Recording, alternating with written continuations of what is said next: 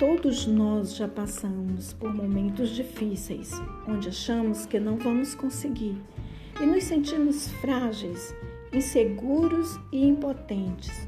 E um turbilhão de pensamentos congestionam nossa mente e vai nos deixando mais vulneráveis aos problemas.